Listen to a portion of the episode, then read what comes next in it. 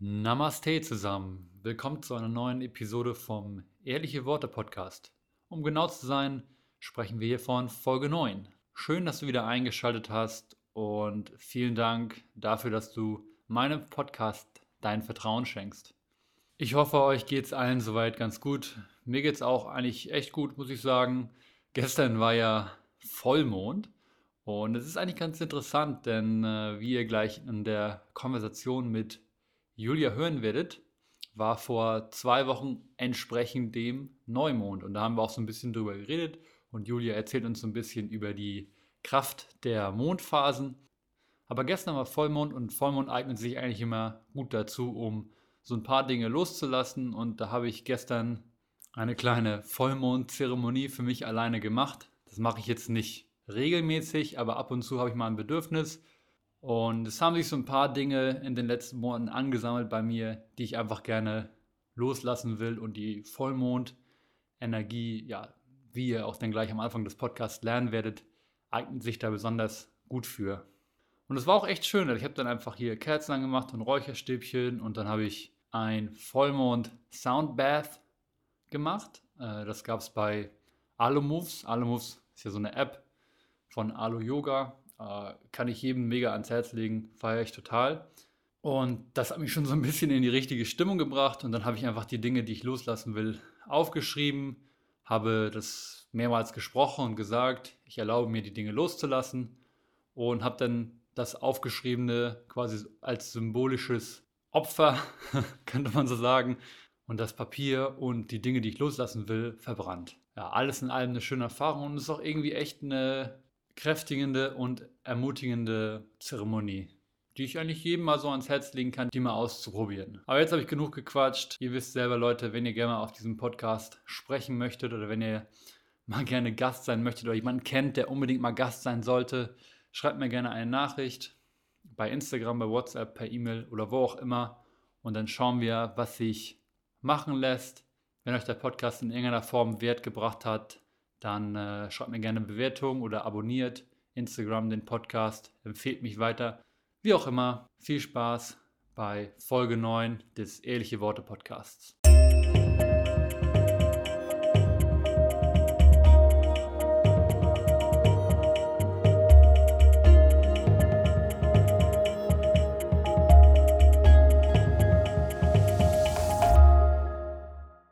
Willkommen zur neuen Episode von Ehrliche Worte. Heute mit einem ganz besonderen Gast. Hallo Julia. Hallo. Julia ist ein bisschen aufgeregt, aber ist ganz okay. Ich bin auch jedes Mal wieder richtig aufgeregt. Und irgendwie ist jeder Gast eine neue Erfahrung für mich. Und ja, jeder Gast ist echt so ein neues, neues Spiel irgendwie. Und wenn Leute, die ich länger kenne, da ist es dann natürlich ein bisschen einfacher am Anfang. Und wenn dann Leute sind, mit denen ich noch nicht so lange kenne zum Beispiel, da ist es häufig ein bisschen schwieriger und da braucht man eine Zeit, um sich einzugrooven. Aber ich finde, das ist auch irgendwie, was diese ganze Podcast-Reise so spannend macht. Dass man, ja, man lernt viel mehr über sich selbst, als man irgendwie oder als ich am Anfang irgendwie angenommen habe. Mhm. Und von daher bin ich sehr froh, dass ich diese Reise eingegangen bin und ich bin auch sehr glücklich, wie schon erwähnt, dass Julia heute hier ist. Danke für die Einladung und für das leckere Essen vorab. Das war eine genau. sehr gute Stärkung. Sehr gut. Ja, für die, die es noch wissen, wenn man bei mir Gast ist, dann gibt es auch was Leckeres zu essen vorher. Mhm. Ich koche sehr gerne, besonders für Gäste. Also wenn ich für mich selber koche, dann ist es halt echt eigentlich immer super simpel und ja, muss schnell gehen. Aber wenn ich dann Gäste da habe, dann äh, hast du auch eben schon gemerkt, dann muss es immer alles schön aussehen und dann muss es schön angerichtet sein. Richtig zelebriert. Richtig und zelebriert. Deko und hier und da. Nichts wird dem Zufall überlassen. Genau. Nee, nee, nee. Und dann wird auch noch gemeckert, wenn Petersilie fehlt oder so. Ich habe nicht über die Petersilie Nee, ich, das ist äh, Selbst, Selbstkritik. ja. Aber gut, alles gut. Ich glaube, wir, hatten, wir sind jetzt gestärkt und können jetzt gut in den Podcast reinstarten. Also gestern war ja Neumond. Ich bin ja in dieser ganzen Mondphasen-Thematik noch nicht so richtig drin und vielleicht kannst du, ich weiß, du bist da eigentlich echt äh, sehr versiert mit der Thematik. Was ist denn jetzt letztendlich die Bedeutung von Neumond und was ist die Bedeutung von Vollmond und warum wird das genau. so zelebriert? Also Neumond sagt ja nur, dass der, dass der Mond zu diesem Zeitpunkt nicht sichtbar ist. Er ist natürlich die ganze Zeit da. Und der Neumond steht für alles energetisch, was wir neu starten wollen. Sei es ein neues Projekt, eine neue Yoga-Praxis vielleicht, ein, ein Podcast oder auch mental mit einem selber, was man sagt, okay, jetzt eine, eine Morgenroutine oder Meditation ist eine sehr gute Energie für alles, was man neu starten möchte.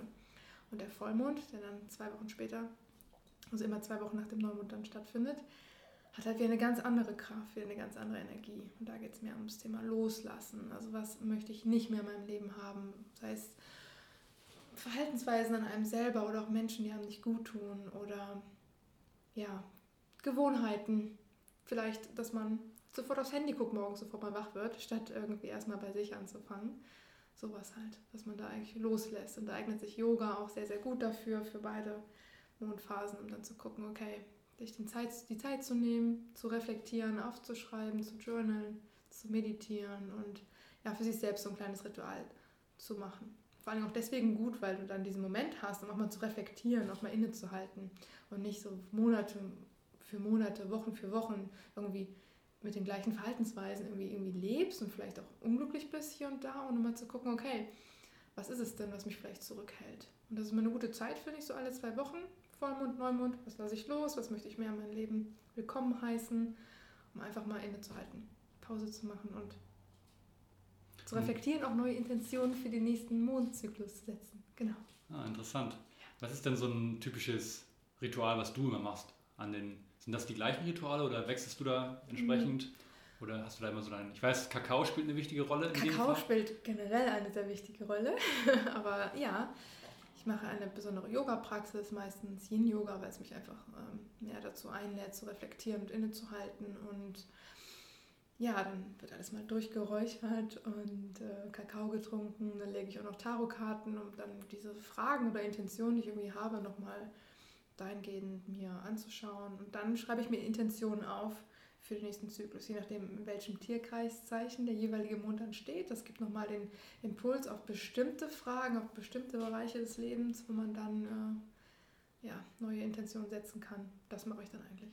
Hm, Aufschreiben und dann noch Meditation, wo ich wirklich schaue, okay, auch aller Joe Dispenza schon mal in das Gefühl hm. reinzugehen, als wäre es schon da, was ich mir neu vornehmen möchte, um dann halt schon mal das energetisch in mein Leben zu ziehen.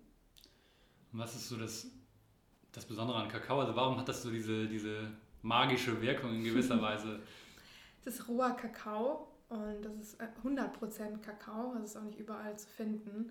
Und roher Kakao in seiner natürlichsten, reinsten Form ist halt sehr herzöffnend, beruhigend und belebend zugleich. Das ist die, das äh, Besondere dabei. Es ist ultra gesund, hat über 300 Inhaltsstoffe. Eines der komplexesten Lebensmittel, das wir überhaupt auf diesem Planeten haben. Das heißt Nummer 1 Quelle an Magnesium, Zink, Antioxidantien, Neurotransmitter, Serotonin. Also das ja, macht einfach erwiesenermaßen glücklich und ist gesund und schmeckt unfassbar gut. Aber das kann man nicht vergleichen mit diesem Backkakao, den man Gar nicht. bei Lidl kriegt, oder? das denken viele immer. Ist ja auch roher Kakao. Ist ja auch, nein, es ist nicht roher Kakao. Also der wird ja nicht mehr als 42 Grad erhitzt. Hm. Und dieser Backkakao, der da für 1,50 Euro im Supermarkt steht, ist kein roher Ritual Kakao. Nein, den also, gibt es auch kaum im Supermarkt. In manchen Bioläden, ja. aber am besten über mich. Äh, ja, Eigenwerbung. ja, genau. Du bestellst den dann irgendwie, oder du hast da so eine mhm. Verbindung nach. Von wo kommt der Kakao? Von, aus Peru. Peru. Genau. Okay. Und dann sind es wirklich so Kakaostücke. Das heißt, ich schneide das auch zusammen. Mhm. Also ich, ich, teile das morgens und schneide das dann auch schön und ähm, koche es auf. Also nicht wirklich aufkochen, einmal erwärmen in, in mhm. Sojamilch und dann kommen noch ganz viele Gewürze rein. Und dann ist das immer so eine, auch schon für mich so das kleine Ritual zu meinem Morgenritual, weil ich auch jeden Morgen einen Kakao trinke. Ja, ich glaube, ich muss mich mal so ein bisschen bei dir äh, mein, mein Vorrat mal aufstocken, mein nicht vorhandenen Vorrat mal überhaupt beginnen, besser gesagt. Ich erinnere mich, dass ich, als ich auf Bali war, und Bali ist ein Thema, da sprechen wir nachher noch mehr drüber, ja. habe ich eine, so eine, auch so eine Vollmond, du hast auf Vollmond-Zeremonie mhm. mitgemacht und auch dann halt da am Akasha, kennst du ja, ne? Ja, ja schön. Und äh, auch mit rohem Kakao und das mhm. ist halt ja, eine ganz andere Erfahrung, wenn man diesen rohen Kakao trinkt, wenn man das vergleicht mit einfach nur Nesquik oder so. das ist gar kein Vergleich. Ja, das ist ein ganz spannendes Thema. Ja, vor allem bei diesen Zeremonien, wo du jetzt sagst, oder auf Bali, da geht es ja noch weiter. Also da geht es darum, eine Intention in den Kakao selber zu geben und mhm. dieses Heiligtum der Götter, das ist ja Getränk der Götter, das auch wertzuschätzen und dann im Kreise mit anderen Menschen das zu teilen, gerade zum Mond und dann da ein richtiges, äh, eine Zeremonie draus zu machen. Eine sehr, sehr schöne Sache in Bali. Die es aber auch hier gibt. Die es auch hier gibt. ja. Da gehen wir gleich noch ein bisschen genauer drauf ein. Ähm, ich würde jetzt gerne erstmal ein paar Schritte zurückgehen und Julia einfach nochmal den, den Zuhörern ein bisschen besser äh, vorstellen in gewisser Weise. Also ich persönlich weiß ja auch noch gar nicht so viel über dich. Wir haben uns tatsächlich mhm. nur einmal vorher getroffen, bevor wir letzten Endes jetzt hier sitzen. Mhm. Wir haben uns ein paar Mal tatsächlich im Endre gesehen und letzten Endes haben wir uns so auch generell connected in gewisser Weise. Äh, ich weiß noch, sie war Kundin im Endre und war im Sommer und ich weiß nicht genau, ein kurzärmliches Top ja. angehabt. Und dann habe ich halt ihre ganzen kleinen Tattoos gesehen und, und die fand ich echt schön. Dann meinte ich halt, schöne Tattoos irgendwie. Mhm. Und Julia meinte dann, hey, danke und ich weiß nicht, und dann irgendwie haben wir sich halt irgendwie auf Instagram auch getroffen mhm. oder getroffen, gefunden und. Wie das halt so läuft. Wie ne? das halt so ist. Die, die Leute, die alle meine Episoden gehört haben, die wissen mittlerweile, dass es Endre und Instagram auf jeden Fall. Super gut zum Connecten. Ja, und das ist dann auch noch eine, eine, gute Sache von Social Media. Ne? Man hat echt die Möglichkeit, Leute, die man sonst vielleicht nicht treffen würde, mit solchen Leuten halt einfach so eine Verbindung aufzubauen. Also es war ganz spannend. Es ging echt schnell und dann haben wir uns halt mal getroffen und gequatscht mhm. und auch echt gemerkt, dass wir viele gemeinsame Interessen haben und irgendwie auch richtig gut miteinander klarkommen und quatschen mhm. können. Und trotzdem weiß ich natürlich noch lange nicht ihre ganze Geschichte. Ich weiß zum Beispiel, dass Julia auch eine äh, Yoga-Lehrerin ist, auch eine sehr gute Yoga-Lehrerin, obwohl ich noch nie eine Klasse bei ihr gemacht habe, aber ich, so wie ich sie einschätze, was, was, ich mal gesehen habe, so online, äh, ich glaube, mhm. ist eine sehr gute Lehrerin. Und ja, hat noch ganz, ganz viele andere Fähigkeiten und Qualitäten und Dinge, die sie halt auch unterrichtet und Dinge, die sie weitergibt ja, mich würde so mal so ein bisschen die Vergangenheit so ein bisschen interessieren, wie du halt so den Weg zum Yoga gefunden hast. Ich glaube, Yoga war so eine der ersten Sachen, die wirklich dir ja, den Weg geebnet haben. Sagt man das? Mhm. Weg geebnet? Ja, ich glaube, das ist so den, die, die Stein, den, den Weg vorbereitet haben. Vorbereitet haben, das ist gut, ja. Für dein, das Leben, das du jetzt lebst. Oh, da müssen wir aber ganz schön ausholen. Okay, wie viel Zeit haben wir? Wir haben so viel Zeit, wie du möchtest. Schau also einfach. Vielleicht, vielleicht nochmal zu dem, was ich jetzt mache. Also jetzt, ja. also ich habe ähm, Hauptberuf Marketing und unterrichte Yoga nebenher und habe letztes Jahr auch noch sieben Ausbildungen dazu gemacht, weil ich wahnsinnig gerne neue Dinge lerne und auch einfach weitere Tools lernen wollte, um anderen Menschen irgendwie in vielfältiger Art und Weise zu helfen. Das heißt Theta Healing, Kakao-Training, Hypnose, vierte oder fünfte Yoga-Ausbildung, also dass ich da immer weiterkomme und weitermache, weil ich das Lernen irgendwie wahnsinnig schön finde, immer wieder in diese Schülerposition auch zurückzugehen. Und man weiß noch lange nicht alles. Da muss man auch immer, egal wie viel man erfährt und lernt und über sich selber herausfindet, da gibt es immer noch so, so viel. Aber ja, wie hat das denn angefangen? Also mein Yoga-Weg wird wahrscheinlich erstmal ein bisschen, oder? ja, zum Beispiel. Fangen wir mal damit an. Themen. Ich weiß gar nicht mehr, wann es mit Yoga tatsächlich begonnen hat. Ich habe Yoga damals einfach nebenher gemacht, so einmal die Woche in einem Yoga-Studio, ganz klassisch. Und das hat mir erstmal ganz gut gefallen, aber einmal die Woche war dann auch irgendwie nicht genug. Und dann ähm, habe ich aber mein Leben neben dem Yoga ganz normal, sage ich mal, weitergelebt, was auch immer normal dann bedeutet, aber sonst nicht, wie, nicht sonderlich spirituell, sei es Mondphasen, Meditation oder so. Ich bin einmal die Woche mhm. zur, zur Klasse gegangen und das war's. Und dann hatte ich... Ähm, wie das glaube ich auch bei vielen irgendwann so ist, so eine schwierige Phase im Leben, die mich dann tatsächlich auch zum Yoga-Unterrichten gebracht hat. Vielleicht erzähle ich das mal gerade ein bisschen. Ja, klar, auf jeden Fall.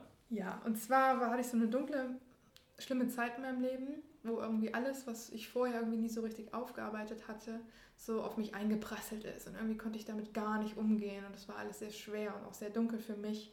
Und ähm, jetzt kann ich darüber reden, deswegen kann ich es auch sagen. Also ich hatte eine Essstörung, ich war magersüchtig und depressiv und mir ging es gar nicht gut. Dann habe ich den Entschluss gefasst, in, also nach langer Zeit des Leidens, muss ich sagen, habe ich dann den Entschluss gefasst, ähm, vollstationär in eine Klinik zu gehen, wo ich erstmal nur sechs Wochen bleiben sollte. Und dann war klar, oh, da gibt es einige Themen, die bleibt noch ein bisschen. Dann war ich tatsächlich vollstationär drei Monate in der Klinik und ja, musste Essen wieder lernen, was eigentlich so total normal ist für jeden Menschen, aber was für mich so die größte Challenge überhaupt war wieder ganz normal zu essen und auch irgendwie wieder glücklich zu werden, weil wenn man lange nicht isst und sich das verbietet und im Kampf mit einem selber ist, man weiß eigentlich, man sollte essen und es gehört dazu, aber irgendwie kann man es nicht. Man führt quasi einen Krieg mit einem selber. Auch irgendwie jeden Tag, weil Essen ist ein Thema, das beschäftigt uns jeden Tag. Vielleicht ist es bei Alkoholikern teilweise so, dass man sagt, ja, Events oder am Wochenende oder so, aber Essen ist halt jeden Tag irgendwie Thema, auch gesellschaftlich mit Freunden essen zu gehen und sich immer wieder Ausreden zu überlegen, warum man denn schon gegessen hat oder nicht mit kann. Und ja, aber auf jeden Fall habe ich im, in der Klinik dann auch den Yogakurs immer besucht und muss sagen, das war so der einzige Moment, wo ich wirklich glücklich war. Dieser Moment auf der Yogamatte, wo es wirklich nur darum ging, mich, zu bewegen und zu atmen, das war absolut Peace. Und dann wusste ich, wow, ich möchte mehr davon und ähm, auch mehr darüber lernen, über die ganze Philosophie.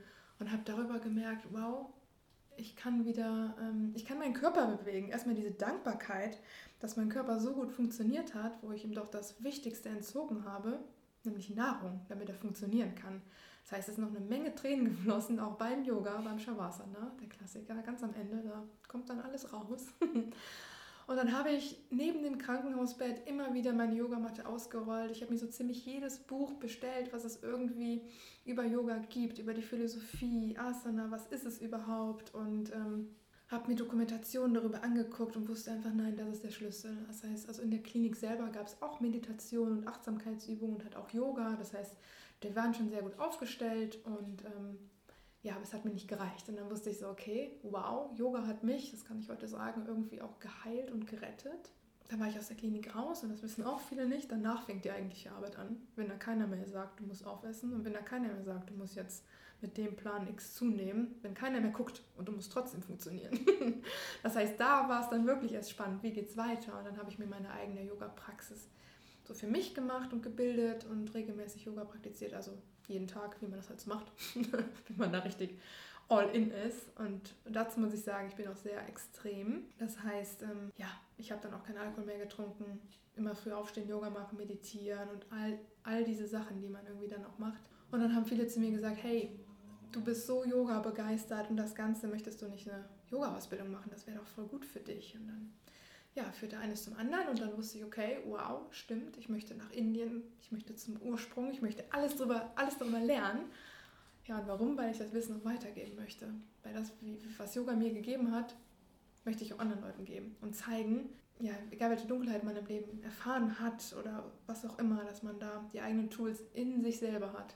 Für alles und nicht im Außen. Und das muss ich auch sagen, teilweise habe ich schon sehr alles im Außen gesucht, sei es über materielle Dinge und teure Handtaschen und Männer und was auch immer, um irgendwie mein Loch zu füllen. Das hat aber nicht funktioniert. Und auf einmal hatte ich alle Tools, die es gibt, um mir selber, um, um selber mein, mein, mein Glück zu erschaffen, und zwar in mir. Und das war so meine Epiphany, wo ich sage, wow, ich möchte nach Indien. Jetzt verstehe ich auch, warum du, ja, warum du auch auf Instagram zum Beispiel immer wieder sagst, so Yoga, wenn es dir nicht gut geht, mach Yoga. Mhm. Hast du Hunger, mach Yoga. ja. Äh, also kannst alle, alle Probleme quasi mit Yoga lösen, wo ich dir mhm. auch zustimmen würde, auf jeden Fall. Ja. Was mich nochmal interessieren würde, weißt, kannst du mit zurückverfolgen, um nochmal auf die, auf die Essstörung mhm. einzugehen? Kannst du zurückverfolgen, was damals so bei dir ja, die Essstörung ausgelöst hat? War das irgendwie so in der Schulzeit oder ist das jetzt ja, ist das zu privat? Alles gut. Ich finde es ähm, ganz spannend, weil mhm. ich habe vor kurzem, ich weiß nicht, die Leute, die ein bisschen auf YouTube sind, unterwegs sind, kennen vielleicht Leroy. Leroy will es wissen. Das ist so ein, so ein Typ, der auch so Interviews führt mit Leuten und der hatte ein, das ist vielleicht mittlerweile sein meistgesehenes Video, ein Interview mit Josie Brockstedt. Mhm. Die kommt aus Kiel und die war so eine, war äh, Fitness-Influencerin und die hat halt auch Magersucht und die ist vor kurzem halt von uns gegangen Oh so und irgendwie eine Woche nachdem wir das Interview hatten. Das war echt mhm. ziemlich traurig, habe ich auch gut mitgenommen irgendwie, weil man die kannte, die irgendwie auch aus Kiel und so. Okay. Und bei ihr, sie hat das dann erzählt, wie das woher das kam, ihre Essstörung, einfach nur, weil sie in der Schule, sie hat halt so ein bisschen, wenn sie ein bisschen mehr zugenommen hatte, dann hat sie halt so ein sehr rundes Gesicht gehabt. Mhm.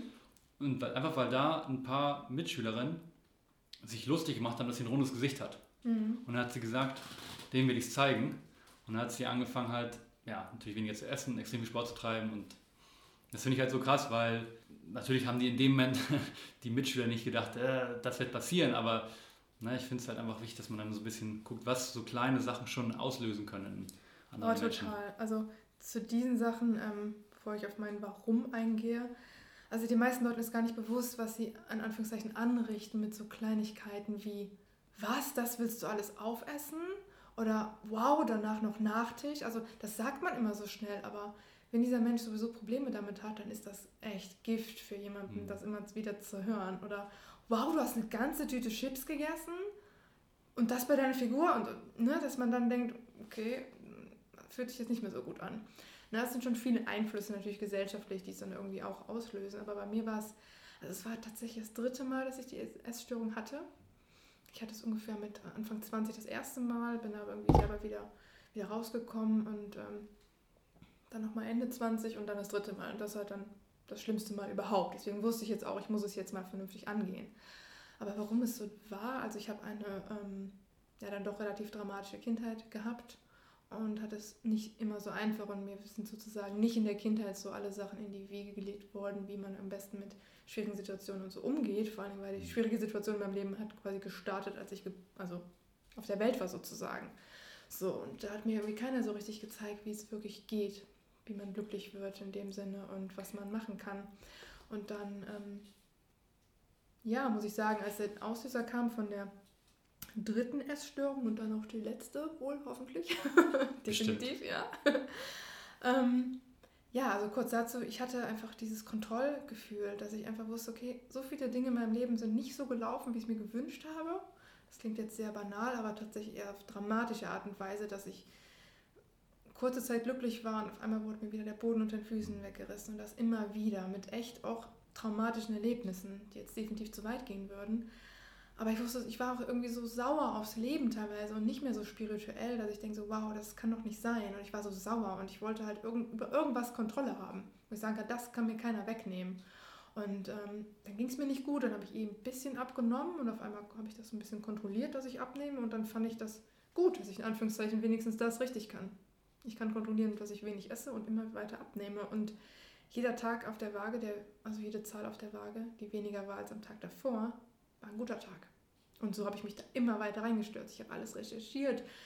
Was hat am wenigsten Kalorien? Was, wie kann ich essen? Das ist auch so ein Ding. Leute denken, als Magersüchtig isst man gar nicht. Natürlich isst man, aber man isst das, was am absolut, was irgendwie geht. Man hat seine Liste mit verbotenen Lebensmitteln und die ab und zu erlaubten.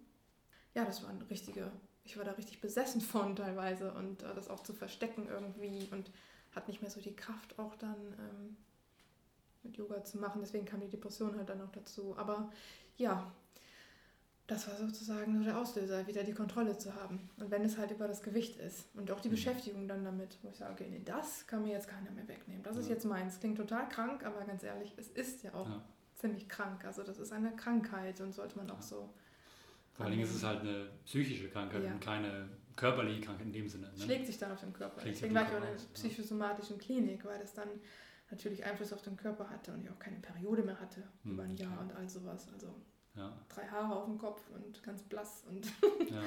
und keine Kraft mehr und auch kein, das hat mir auch jemand gesagt, kein Funkel mehr im Auge. Also ich hatte irgendwie so einen leeren Blick, da war mhm. auch kein Leben mehr hinter. Also es wäre wäre wahrscheinlich ganz böse geendet, wenn ich nicht da noch die Kurve gekriegt hätte. Von daher bin ich sehr froh, dass ich diesen Schritt gegangen bin und kann das auch jedem empfehlen, der vielleicht auch damit struggelt oder auch, auch so ein Ding. Manche denken, ich bin noch nicht krank genug oder ich kann nicht in die Klinik mhm. gehen. Da gibt es ja bestimmt so viele, die noch dünner sind und da soll man sich nicht von abschrecken. Die Krankheit definiert man nicht über das Gewicht, sondern über den Leidensdruck. Wie stark bestimmt diese Krankheit den Alltag und was macht das mit einem? Das heißt, man muss nicht, wenn man schon untergewichtig ist, ist es schon schlimm genug.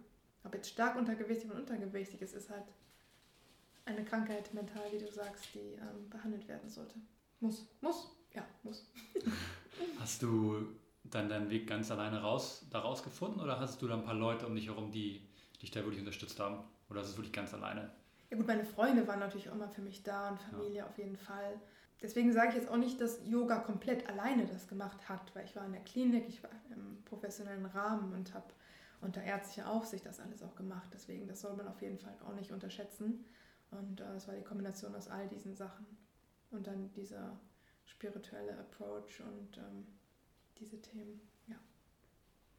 Ja, interessant genau. auf jeden Fall. Das ist halt immer ja, eine krasse Story irgendwie. Und mhm. sowas, ich merke das direkt. Also ich merke natürlich, dass es ist gut, mega gut, dass du darüber jetzt so frei reden kannst. Mhm. Aber es ist natürlich trotzdem eine schwierige äh, Geschichte. Und sowas nimmt mich natürlich auch dann immer direkt ja. mit. Es ist zum Glück jetzt ein paar Jahre her, ja. viele Jahre her. Deswegen kann ich jetzt darüber reden, aber auch ohne zu weinen. Man sagt ja, wenn man eine Geschichte erzählen kann, ohne zu weinen, dann hat man sie verarbeitet oder so. Echt? Noch nie gehört, aber...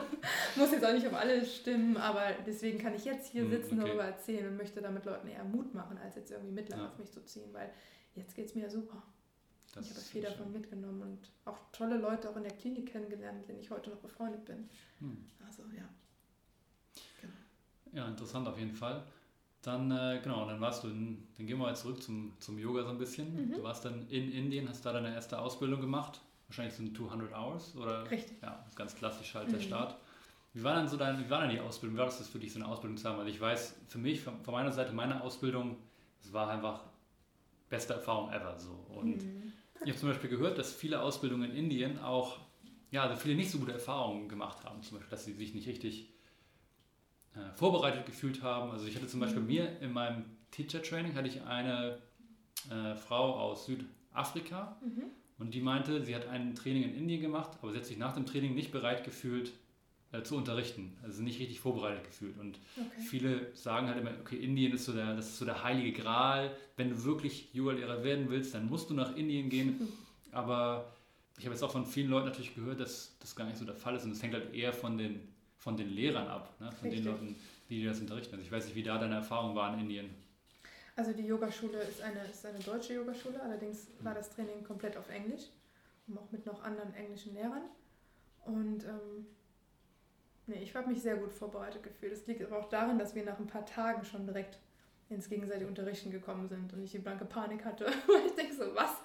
In den ersten, äh, weiß ich, nach einer Woche oder so ging es schon darum, dass wir schon am Nachmittag die, ähm, die Mitschüler quasi mitgeteacht haben. Und das war schon echt äh, spannend. Nein, also es war eine wunderschöne Zeit, sehr intensiv. Und ja, dann Indien, dann in Goa, direkt am Strand Mhm. und indisches Essen und mit der Community von morgens bis abends, die Praxis, die Philosophie, die Anatomie, das Unterrichten, das war so, wow, tatsächlich eine wunder, wunderschöne Zeit. Die schönste ist halt Bali, sonst würde ich sagen, es war die wunderschönste Zeit in meinem Leben. Aber es war halt so der Ursprung, da, da fing irgendwie alles an. Ich meine, es gibt ja irgendwie nichts Schöneres, als sich irgendwie den ganzen Tag mit diesen Thematiken zu beschäftigen und auch mit Menschen zu sein, die für das Gleiche brennen und die irgendwie nicht schreien weglaufen, wenn du über Chakren redest oder Meditation und Yoga und wo du gegenseitig voneinander lernen kannst und dich irgendwie verstanden gefühlt hast, auch ohne viel zu reden und in den ersten Tagen auch irgendwie jeder mal geweint hat. Dann ist natürlich auch schon mal, die, die Mauer war direkt weg, weil du kannst nicht so, du kannst nicht so lange äh, spielen, wie wir es vielleicht sonst machen, wenn man Leute gerade erst kennen und versucht da schon irgendwie noch ein bestimmtes Bild aufrechtzuerhalten oder so. Aber beim Yoga kommt ja so viel hoch und raus und das äh, verbindet natürlich auch sehr. Deswegen war das eine sehr schöne Community, die wir da waren und ja, kann ich jedem nur sehr empfehlen, ob jetzt Indien, Bali. Ich glaube, es ist wieder das, was man daraus macht und auch die Yogaschule, die man dann hat, die Lehrer und wie vermitteln die das Wissen und kräftigen die einen auch für das Selbstbewusstsein dann auch zu unterrichten, weil es muss man auch sagen, der Lehrer wird ja auch geformt. Ist ja nicht nur, dass du beigebracht wirst, wie du unterrichtest, auf was drauf ankommt, sondern deine Persönlichkeit. Du musst erstmal mit deinen Themen aufräumen, bevor du irgendwie von einer Klasse dich irgendwie hinstellst und sagst, wie es läuft. Das ist eben Anführungszeichen nicht nur eine körperliche Praxis. Du gehst halt wirklich ganz tief in die Seele der Menschen, wenn du halt körperlich etwas veränderst, mit Bewegung, mit Atmung und dann noch die richtigen Worte dazu sagst, das, passt, das macht halt was mit Menschen. Und da sollte man erst äh, selber auch ganz gut für vorbereitet werden. Habt ihr auch Krias gemacht? Ja.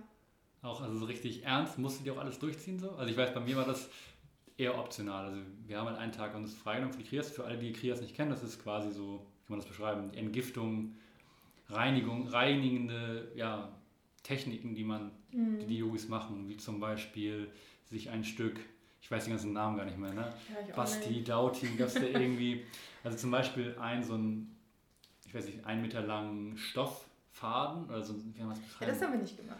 in dem man sich dann die Kehle runterschiebt, Mhm. um halt dann quasi äh, den Schleim quasi Ja. aus, der, aus der Speiseröhre rauszuziehen. Also da gab es verschiedene Sachen. Wir haben uns damals beim Training einen Tag halt dann freigenommen, dafür freigenommen und dann haben wir halt, hat unser Teacher halt alle vorgemacht Mhm. und hat uns dann aber die Option offen gelassen, die zu machen. Und dann gab es zum Beispiel Okay. auch das mit, wo man irgendwie drei Liter Salzwasser trinkt und das dann halt direkt wieder rauskotzt, kotzt, raus, Sich speit Das wieder verliert.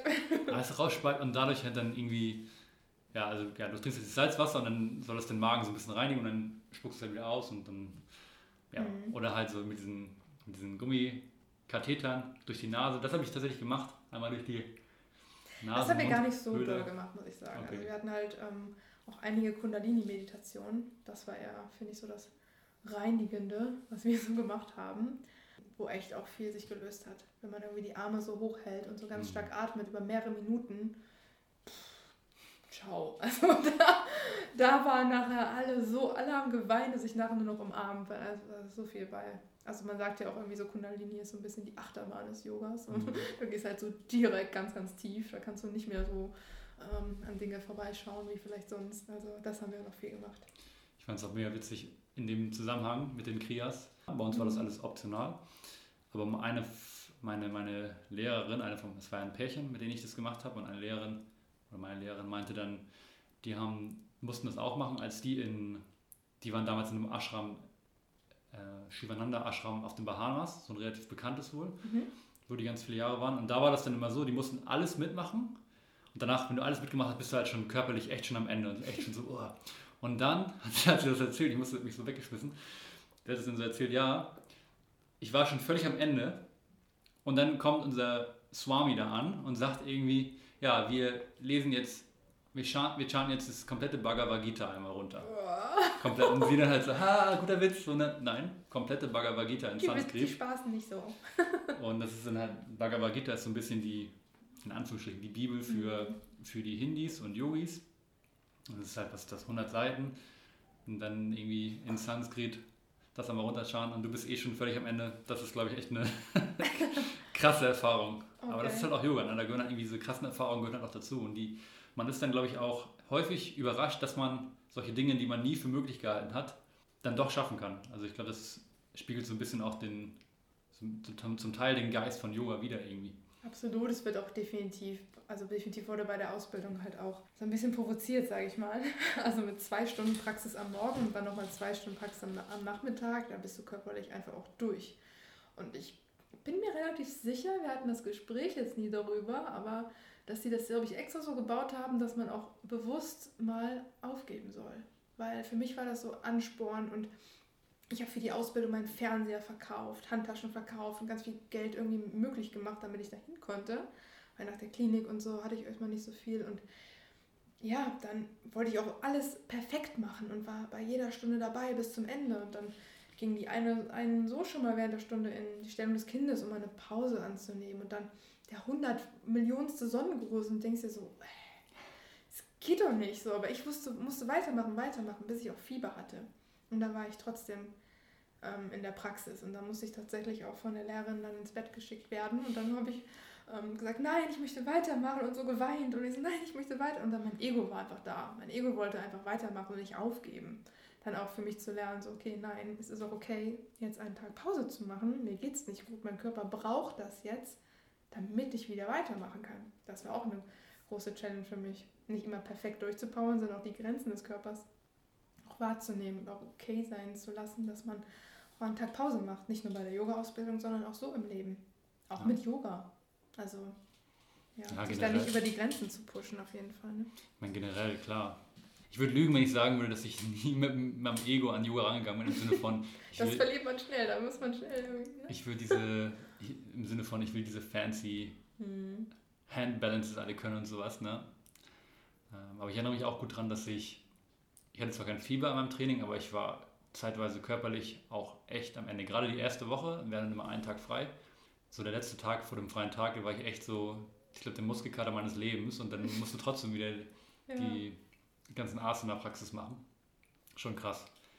Aber ja, auch geile Erfahrung und mhm. für dich natürlich auch. Und du hast die Erfahrung ja auch schon ein bisschen häufiger dann noch danach gemacht, noch andere Ausbildungen äh, kennengelernt. Mhm. Was ist für dich das Besondere am, am Unterrichten? Also was macht da so die, du hast es schon so ein bisschen angeschnitten eben, mhm. vielleicht willst du da noch ein bisschen genauer darauf eingehen, warum, naja, warum das irgendwie auch so eine, ja, so eine Leidenschaft ist von dir.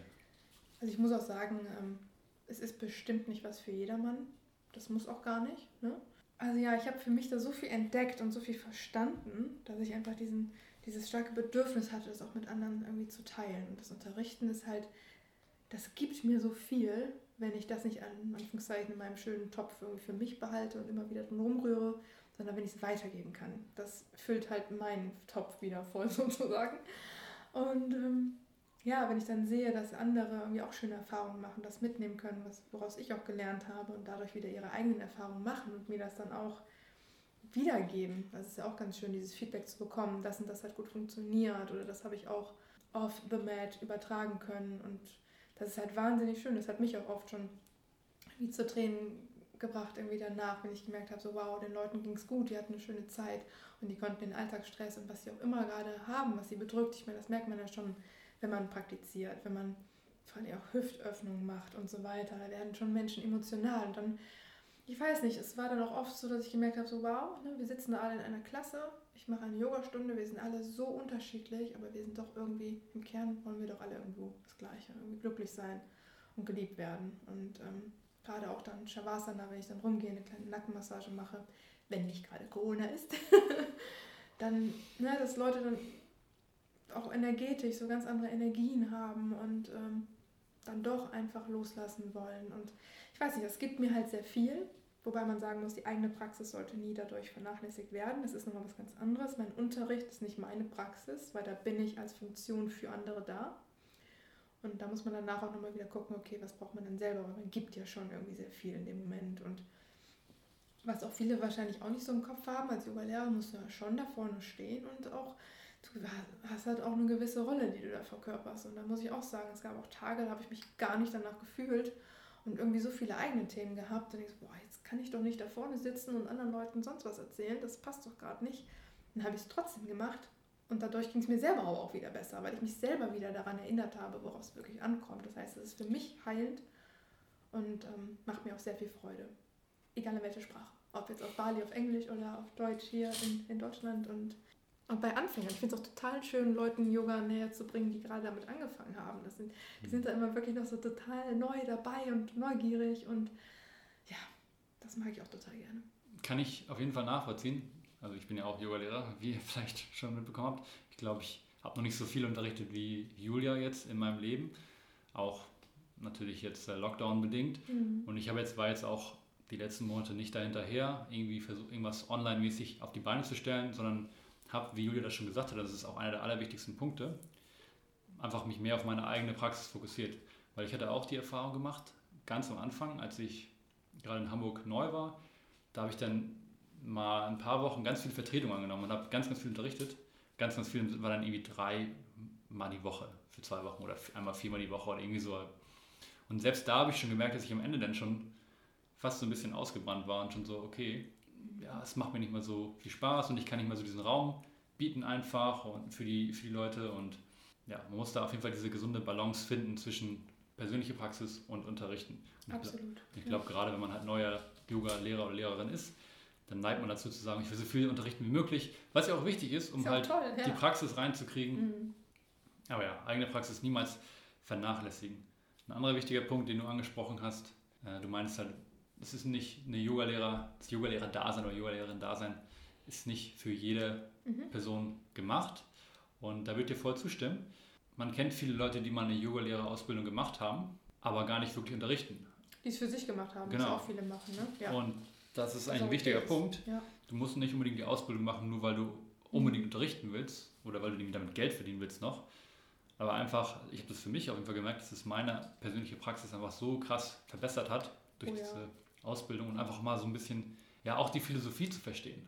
Das hilft es halt auch. Gerade wenn man, wie bei mir zumindest, vor Yoga immer nur mit YouTube gemacht hat mhm. und das eher nur als Workout gesehen hat. Und dann nochmal die Hintergründe zu verstehen, das ist ja, vor allem, warum Leute zum Yoga kommen, sind, ist ja also so unterschiedlich, aber warum sie bleiben, das ist halt wieder das Spannende. Mhm. Ne? Wir merken halt schon, das ist halt nicht nur körperlich, ich fühle mich danach besser oder ich habe weniger Rückenschmerzen oder eine bessere Atmung oder äh, Haltung, sondern es passiert halt mental so viel. Und dann wollen die Leute irgendwann schon wissen, was ist denn das eigentlich? Was, was, was sind die Chakren und warum ist das so wichtig? Und Energie, was meint sie damit? Mhm. Dann kommen so viele oft äh, Schüler am Ende der Praxis zu mir und fragen, ähm, ob ich Buchtipps habe oder hier und da. Und das ist halt auch schön. Da merke ich halt genau, aha, Interesse ist geweckt. Sie haben gemerkt, körperlich, da verändert sich auch was. Aber mental, seelisch, das ist halt irgendwie das, was ja irgendwie viel wichtiger ist. Wir wissen ja beide, diese Asanas ist ja nur ein ganz kleiner Teil der Yoga-Philosophie. In den Yoga-Sutren gibt es auch nur drei Verse, glaube ich, drei oder vier, wo es wirklich um die Asana-Praxis geht. Der Rest ist, hat alles mit anderen Dingen zu tun, also mit Meditation, Atmung etc. Und ja, es ist halt noch so viel mehr, deswegen, ach, super. Kann man noch sehr viele Stunden ja, darüber reden. Ja. Ich möchte jetzt aber noch das Thema noch ein bisschen weiter in eine andere Richtung bewegen, wie schon am Anfang angeschnitten. Also ich weiß, dass Bali die Insel Bali in Indonesien. Für alle, die es nicht wissen, aber ich glaube mittlerweile hat jeder das Wort Bali schon mal gehört. Mhm. Äh, trägt einen besonderen Platz in deinem Herzen, mhm. die Insel. Und ja, ich würde eigentlich ganz gerne noch mal ein bisschen darüber reden, weil ich war ja selber dort und habe auch die Magie dieser Insel kennengelernt. Und du hast eigentlich eine ganz coole Story, soweit ich mich erinnere, wie du jetzt überhaupt dahin gekommen bist. Und dann warst du ja recht lange da auch mhm. und hast da extrem viel erlebt und viele inspirierende Menschen kennengelernt. Vielleicht möchtest du mal so ein bisschen die Backstory nochmal erzählen. Okay, also damals im Ferienlager, ne?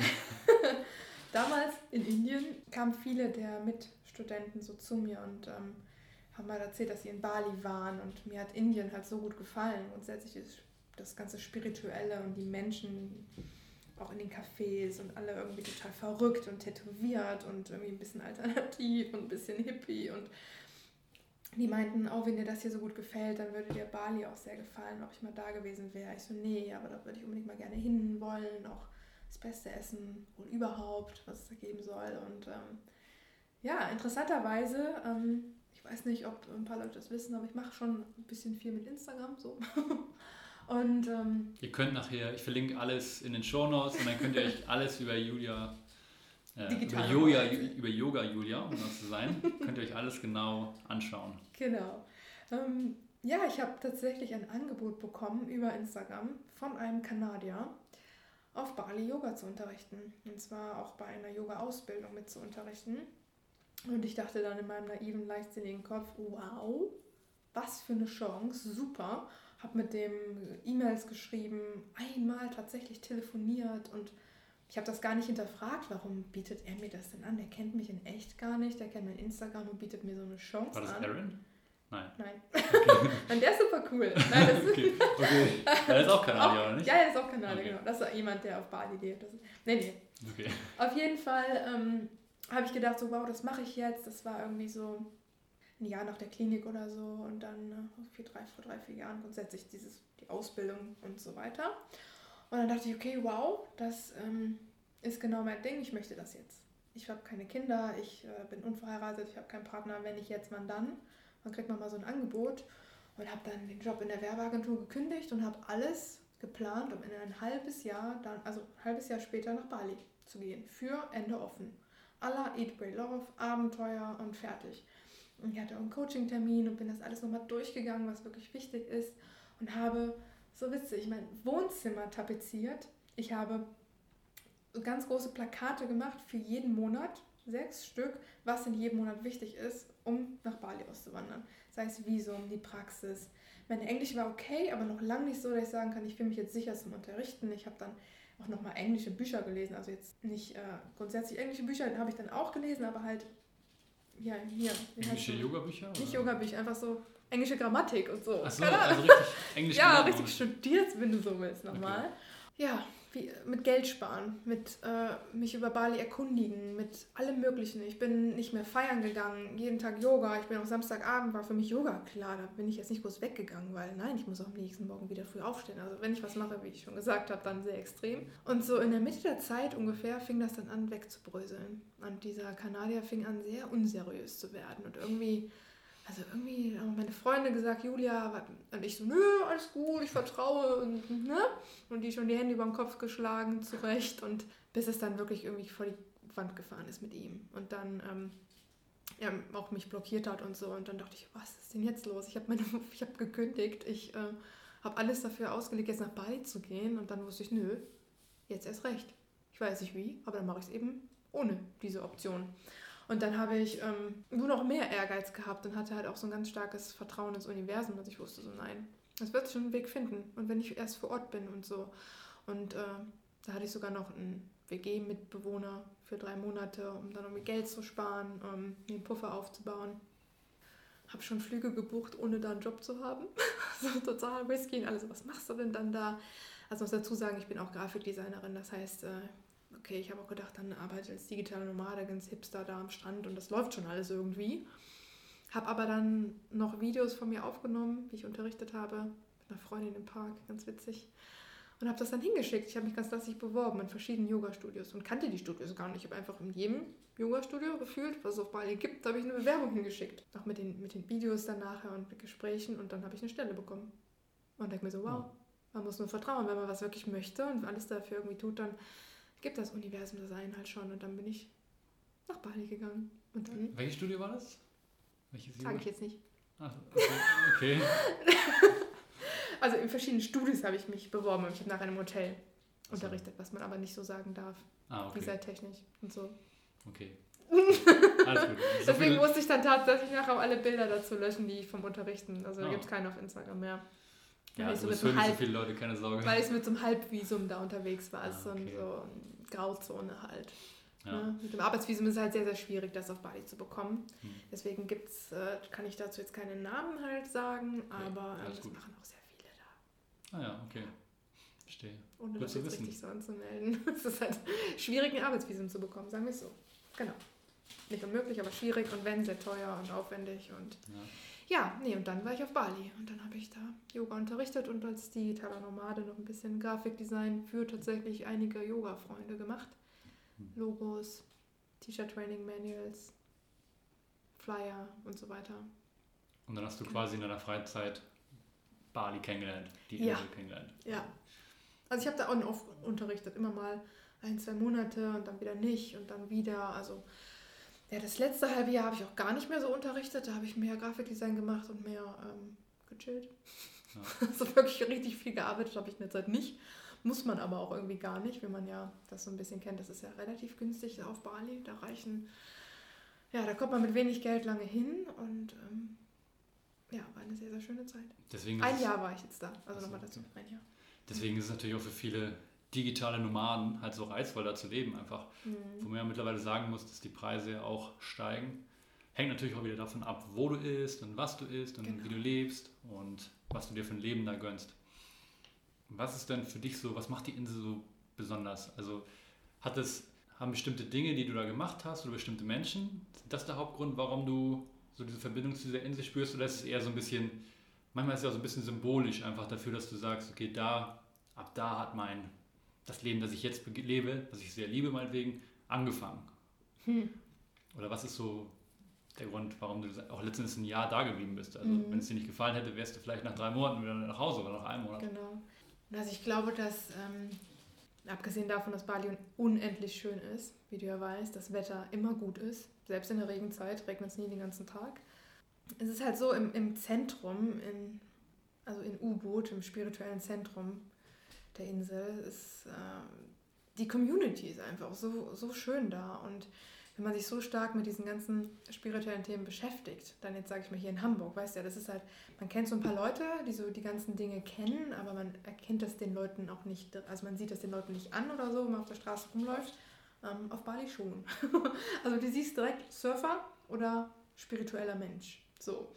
Das heißt, äh, die Tattoos, ähm, denn entweder mit Yoga-Hose und sonst was und dann gibt es diese spirituellen Cafés und rohvegan und dann hieß es hier das Atman-Café und hier wieder Alchemie und also, also die Begrifflichkeiten dieser Cafés sagt natürlich schon, was es da irgendwie gibt und ich habe mich so verstanden gefühlt. Ich musste also diese Crystals Shop ähm, überall und ähm, alles riecht so nach Räucherstäbchen und du kannst über Energie und Heilung und wenn ich selber schon dachte, ähm, ich bin spirituell, dann dachte ich so, wow, nein, da ist noch so viel möglich. Jeder zweite war irgendwie Heiler oder sonst was da und das war irgendwie sau spannend mit Menschen, die irgendwie so das ähnliche Mindset haben, sich auszutauschen und die Leute sind auch so offen da. Man hat so schnell neue Leute kennengelernt. Im Café sitzt du neben jemandem und dann schaust du auf den Laptop und dann, ah, was machst du? Ach, Logo für ein Yoga-Zentrum. Und ach, cool, bist du auch Yoga-Lehrer? Jeder zweite sagt Yoga-Lehrer. Das ist jetzt ja gar nicht so special, wie, wie man vielleicht so meint.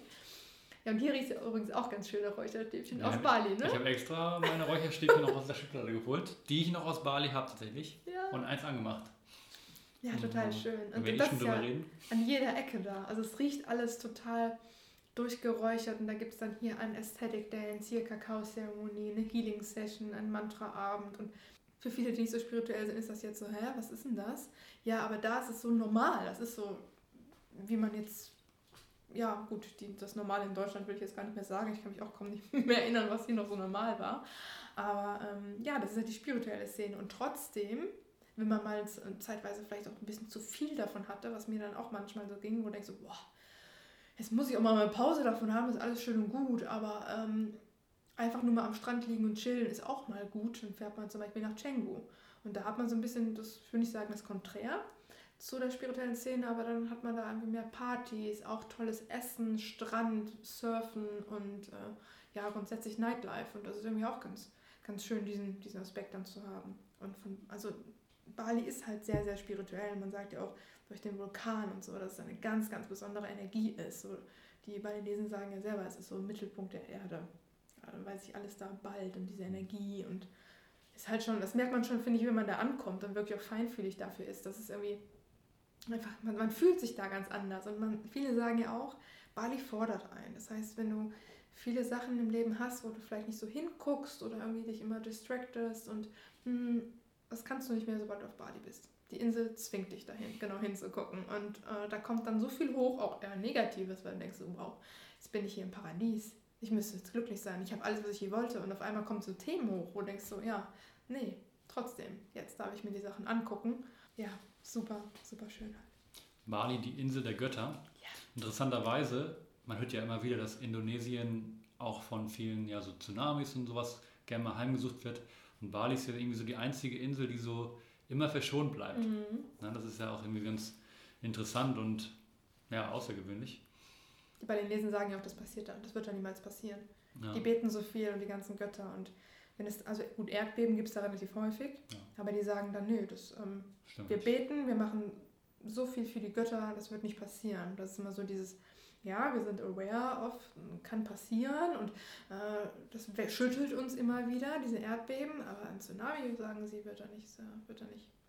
Das ist auch ganz interessant, das habe ich auch erst gelernt, als ich da war, dass Bali, normalerweise Indonesien, also der Großteil von Indonesien ist halt äh, ein islamistischer, mhm. ist islamistisch geprägt und Bali ist ja rein hinduistisch mhm. und deswegen hast du halt überall diese ja, diese Räucherstäbchen, wie du schon gesagt mhm. hast, und überall sind irgendwelche Zeremonien und dann dauernd hast du irgendwelche Zeremonien in irgendwelchen Tempeln und mhm. das ist schon echt was Besonderes und ich glaube, wenn ich das richtig verstanden habe, du warst die meiste Zeit auch in Ubud.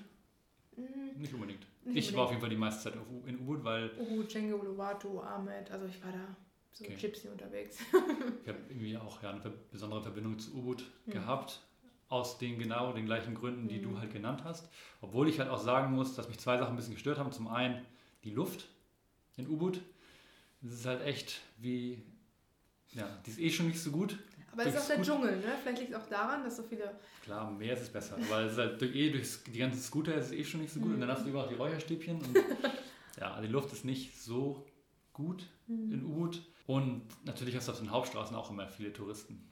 Vor allem ja. viele Paare. Aus irgendeinem Grund. Gut, also, wenn du so willst, gibt es also drei Hauptstraßen. So. Ja. Aber die kann man teilweise auch umfahren und gehen oder. Ja, das ist schon viel Traffic, das muss man sagen. Aber auch damit kann man ja dann irgendwie umgehen. Ich habe einen ganz witzigen, äh, ganz, witzig, ganz interessanten Aspekt, den ich von einem Freund, den ich auch über Instagram kennengelernt habe, Students of the Universe, René mhm. heißt er. Der lebt jetzt auch seit einem Jahr oder ja, ungefähr ein Jahr oder länger sogar schon auf Bali.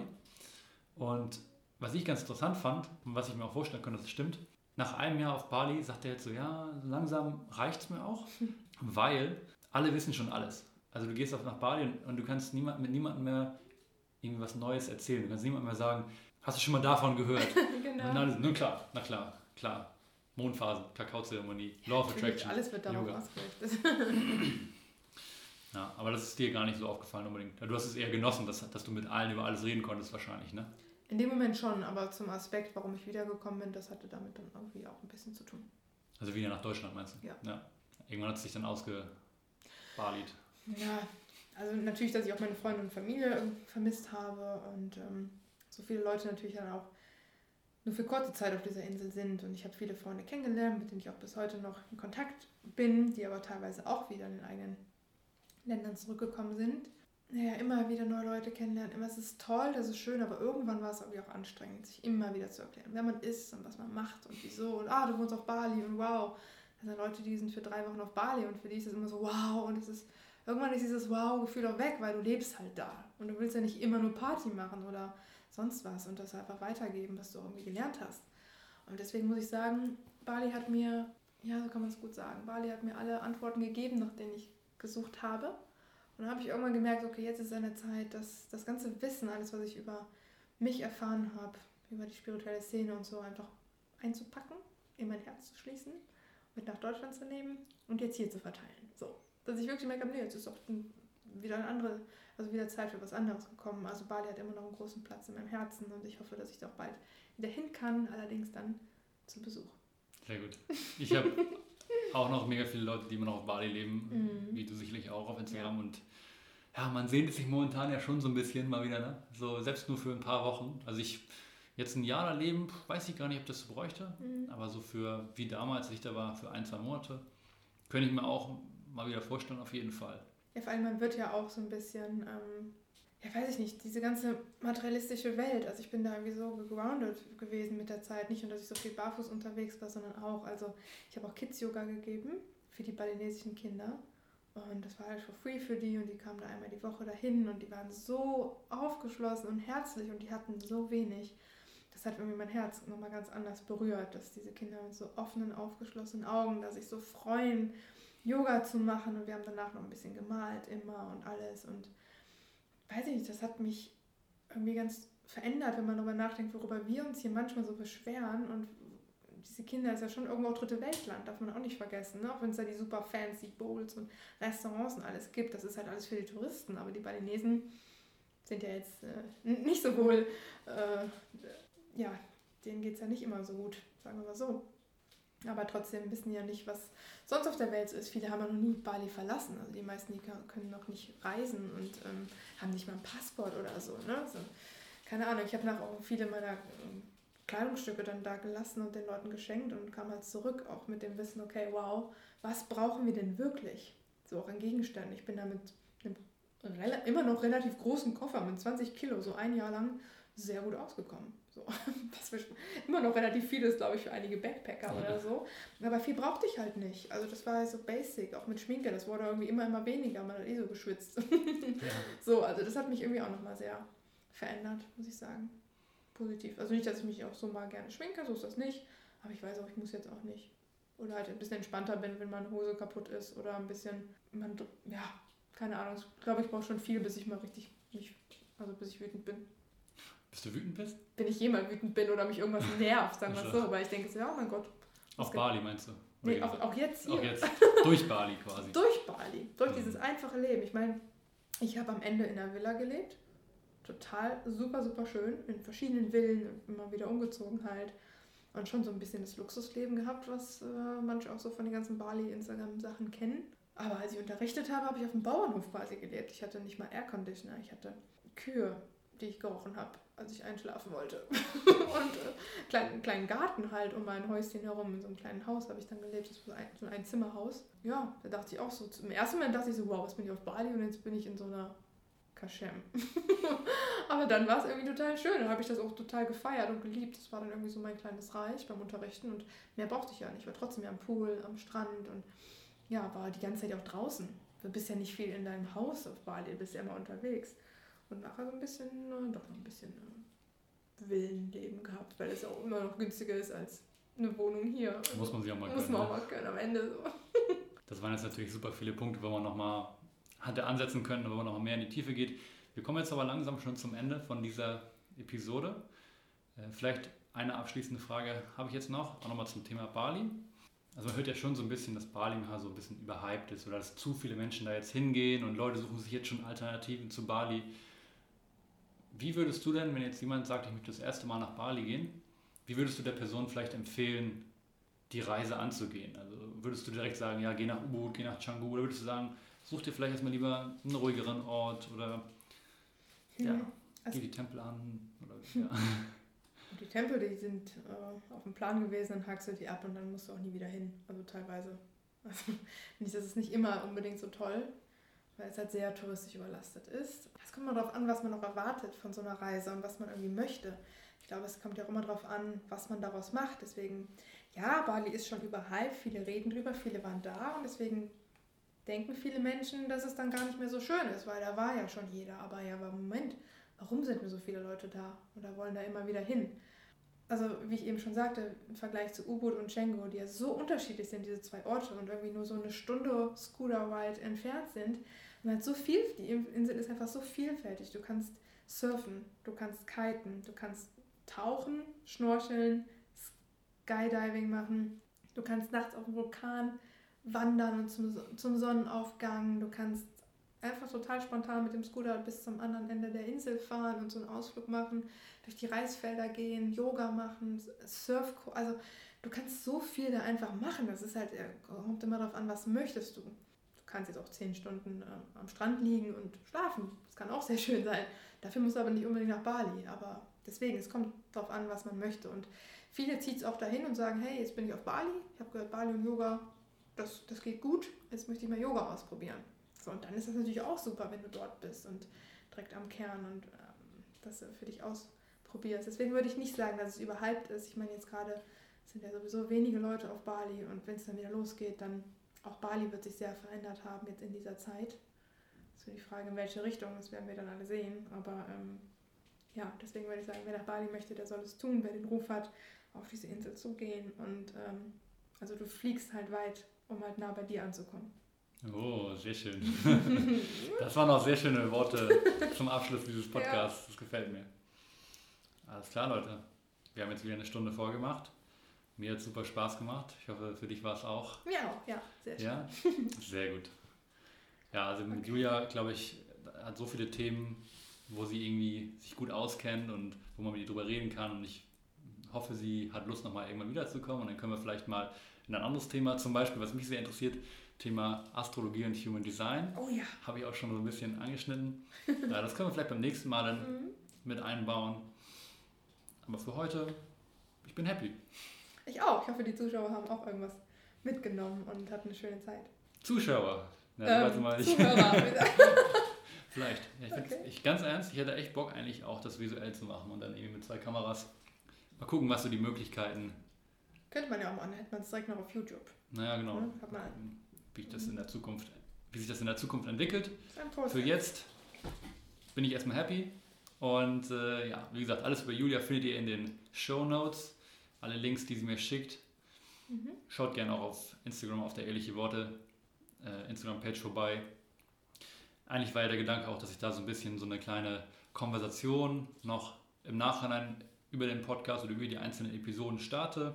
Momentan läuft das noch ein bisschen langsam an, aber vielleicht in der Zukunft also immer wenn ihr irgendwelche Anfragen oder irgendwelche Wünsche habt oder irgendwas loswerden möchtet, gerne über die Page oder über Mindful Days.